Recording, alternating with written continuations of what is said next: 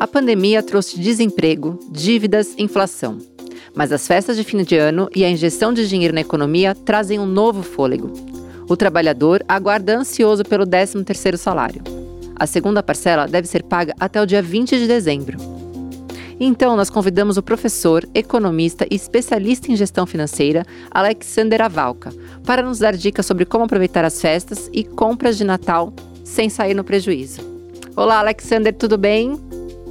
Olá, Renata, tudo bem com vocês? Obrigado pelo convite, vai ser um prazer ajudar a galera a contornar o, esses problemas todos que a gente teve ao longo do ano com relação à pandemia e o seu dinheiro, né? Com certeza, Alex. Obrigada a você. Vai ser um bate-papo super importante. Para a gente começar, eu queria que você falasse para a gente um pouco assim: a primeira parcela do 13 terceiro já caiu, né?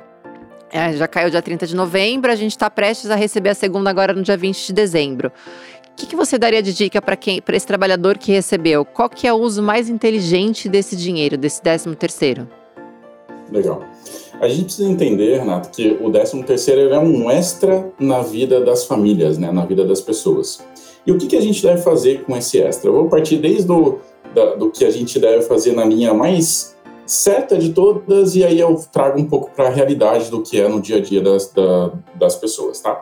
O mais certo seria a gente pegar esse dinheiro e investir em alguma coisa para o nosso futuro, investir para a nossa vida e assim por diante. Mas infelizmente não é o que acontece na maioria dos casos. Então, o que, que a gente deve fazer com esse décimo terceiro? Primeiro, avaliar o que, que a gente tem de dívidas e o que vale a pena quitar de dívidas que a gente já possui. Em alguns casos vale a pena quitar, em alguns casos não vale a pena quitar, vale a pena manter esse valor e continuar pagando aquelas dívidas ao longo dos meses. Só não pode pegar esse 13 terceiro simplesmente gastar do nada de uma hora para outra em um único mês. Então, a primeira medida é realmente guardar e poupar, a segunda é rever realmente dívidas que você possui. E uma terceira é encontrar gastos ou compras que você precisa no seu dia a dia de forma necessária, né? Então, alguma coisa que você precisa comprar para sua casa, alguma coisa que você precisa comprar para você e assim por diante, ou até mesmo aproveitar um pouco o Natal. Então, seria mais ou menos nessa sequência que a gente deveria usar o décimo terceiro. Perfeito. Você falou já de compras de Natal, né? De investimentos, dívidas e compras de Natal.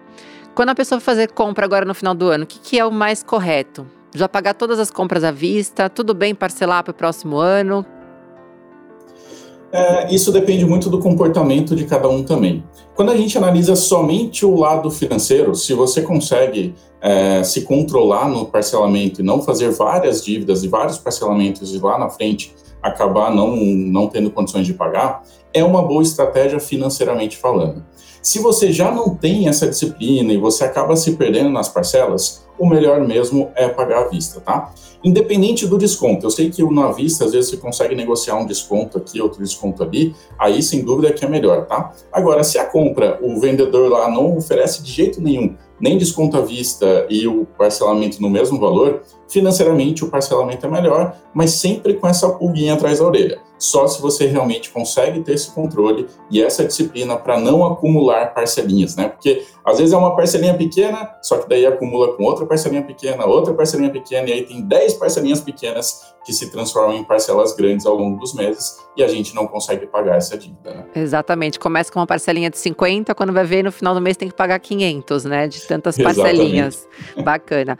Alexander, a gente pegou aqui numa pesquisa da Confederação Nacional de Dirigentes Logistas e pelo Serviço de Proteção ao Crédito, que foi em parceria com a Offerwise Pesquisas, que está afirmando que o brasileiro vai gastar nesse Natal em média R$ 122,78 que, que você acha desse valor? Eu dei uma olhada nessa pesquisa quando vocês me convidaram e ali até fala que é 122 reais por presente, né? Então, quando a gente vai fazer ali uma compra para dois filhos, para uma esposa, para um marido, isso vai aumentar bastante. Eu, particularmente, acho até bastante, tá? Acho que você gastar um, um com presentes, exclusivamente com presente, 120 reais já é uma compra super bacana, né? Apesar da gente estar tá falando de um ano que a gente tem inflação e o que a gente comprava com 120 reais ano passado era muito mais, eu ainda acho que é um, um valor super bacana e a gente consegue comprar muitas coisas. A minha dica com relação ao Natal é aproveitar o Natal para presentear a pessoa com aquilo que ela realmente esteja precisando e que seja algo que realmente ela vai usar, né? Porque a gente tem uma tendência a querer comprar coisas diferentes, aquilo de surpreender quem a gente está é, dando presente. No final das contas, vai gastar 120 reais com alguma coisa que a pessoa talvez nem vá usar, ou nem vá usar muito, ou nem se importaria muito com aquele presente e logo em janeiro já vai ter que comprar alguma coisa que ela precisava. Seja uma roupa, uma, alguma coisa para casa, uma manutenção no carro e assim por diante. Então aproveitem esse momento que a gente está num momento bem conturbado de economia, pandemia, é, tudo tem expectativa que vai melhorar, mas a gente não sabe tudo que vai acontecer. Então eu usaria essa verba para comprar somente coisas que realmente a gente precisa e transformar elas numa embalagem de presente, né? Então era essa dica que eu daria para esses 120 reais. E se possível, para quem consegue gastar até um pouco menos que isso, que dá para comprar muita coisa boa com menos de 100 reais para cada pessoa. Ah, excelente, Alexander. Ainda falando de Natal, né? Porque estamos aqui muito próximos, faltando uma semana para essa data, é a semana que o comércio está mais movimentado, né? A gente, a, ao longo do ano, tem acompanhado um constante aumento no preço dos alimentos, né? A cesta básica ficou mais cara, os alimentos todos ficaram mais caros, e os alimentos, inclusive, daqueles mais consumidos no Natal também. Eu queria saber de você, assim, que, que para quem está nos ouvindo, que não queira gastar tanto, ou não está podendo gastar tanto no Natal desse ano, que, que você também daria de, de dica em relação à ceia de Natal, que é um momento que o brasileiro gosta bastante de compartilhar com a família? É, acho que essa última parte que você falou mata bem é, esse lance, né? Porque o Natal é o momento de estar com a família. Então, e, e, esse estar com a família deve ser o que mais leva em consideração neste, nesta data de Natal. Por que, que eu estou falando isso? Porque realmente os alimentos aumentaram bastante e se a gente for seguir a risca o que, que deve ter de alimento nas ceias de Natal, vai sair é, relativamente alto mesmo o preço. Só que a gente consegue fazer várias adaptações né, no nosso dia a dia. Com relação à proteína, por exemplo, o frango é uma das melhores opções sempre, né? Isso não só no Natal, mas até no dia a dia. E o frango ele é bom porque ele é muito versátil. A gente consegue fazer ele assado, consegue fazer cozido, um fricassê, consegue fazer ele no salpicão. Então, o frango é uma boa pedida para com relação a a proteína. E quando a gente pensa em outras coisas, aí vai até uma coisa que ajuda na nossa própria saúde, né? O máximo possível de alimentos naturais. Então, se a gente vai numa, numa, numa horta lá, na parte de legumes do, de um supermercado, a gente consegue fazer muita compra com um valor relativamente baixo e com aquilo fazer várias coisas, né? Então, a gente pode fazer um purê de batata, a gente pode fazer batata assada, a gente pode fazer um arroz com vários legumes e transformar um arroz em um arroz colorido e não ser aquele arroz do dia a dia. Então, são essas as dicas que a gente poderia fazer com uma ceia com menos de 100 reais. Uma ceia com menos de 100 reais a gente consegue fazer uma excelente ceia, diferente do dia a dia, para uma família de quatro a cinco pessoas. Né? Verdade. E assim, agora saindo um pouco do assunto Natal, né, que a gente está focando bastante nisso, mas falar em geral das festas e, consequentemente, depois tem mês de período de férias, janeiro, né, férias escolares, férias das empresas, enfim a gente também tem acompanhado a abertura do comércio, né? Que já está acontecendo já há um tempo, a abertura integral do comércio. Isso já gera uma movimentação e um aumento de vagas, né? Depois de um período tão longo causado pela pandemia, com esse fechamento, é, normalmente já tem vagas temporárias, mas você acha que esse ano vai ter um pouco a mais, a procura vai ser maior? Como é que você é, pode falar para a gente essa retomada do comércio, como vai favorecer a economia do país? É, é a, a, tendência é que tenha, assim, um aumento elevado de vagas temporárias. Inclusive, eu estava lendo uma matéria que esse ano, é, a média dos três primeiros trimestres em vagas temporárias já foram maior do que os últimos anos. Isso é até um reflexo da própria pandemia, né? Porque as empresas fecharam, muitas tiveram que demitir. E agora, com, com a retomada, as empresas estão mais cautelosas, né? Ao invés de eu contratar uma pessoa de forma fixa, eles vão contratando temporário para ver se depois uh, a coisa vai voltar ao normal, né? Então, a tendência é que sim, que aumente essas vagas de, de, de trabalho temporário.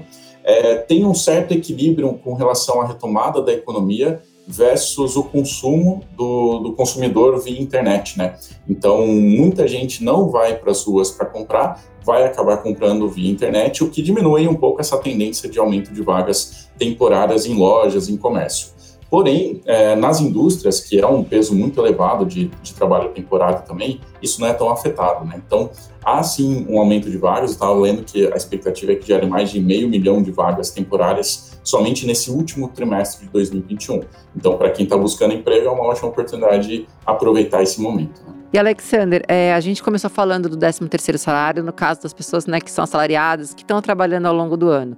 Mas a gente também falou um pouco do pessoal que consegue esse trabalho temporário, né? Então vamos dar também agora uma dica para quem está trabalhando, conseguiu um emprego aí de seis meses, de alguns meses, entrou um dinheiro. O que, que você aconselha? É, pagar as dívidas, investir, empreender? Qual que é a melhor é, maneira de fazer esse dinheiro render para que essa pessoa consiga ganhar um fôlego? Uhum.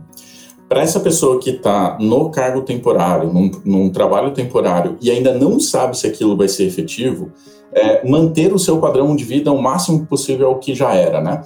Porque senão a gente tem uma tendência, sei lá, agora eu estou com um salário de dois mil reais e, nossa, eu tenho dois mil reais, eu posso gastar nisso, posso gastar naquilo, posso aumentar a minha, o meu gasto com alguma outra coisa. Só que pode ser que depois de quatro meses, depois de três meses, depois de seis meses, você não continue e você aumentou o seu estilo de vida, sendo que a sua renda não vai uh, continuar depois. Então, a dica que eu dou é não altere o seu estilo de vida realmente, como um todo. Pague as dívidas que você tiver, mantenha o seu padrão de vida e só pense realmente em alguma coisa a mais, comprar um carro, pensar numa prestação, mudar de casa depois que você for de fato efetivado. A palavra temporário justamente está ali para você, para dar esse alerta para você, é temporário. Então você não pode assumir padrões financeiros que sejam constantes com uma situação temporária que você adquiriu. Excelente. Muito obrigada, viu, Alexandre, por nos esclarecer essas dúvidas, dar dicas super importantes. Com certeza quem está nos ouvindo vai aproveitar isso.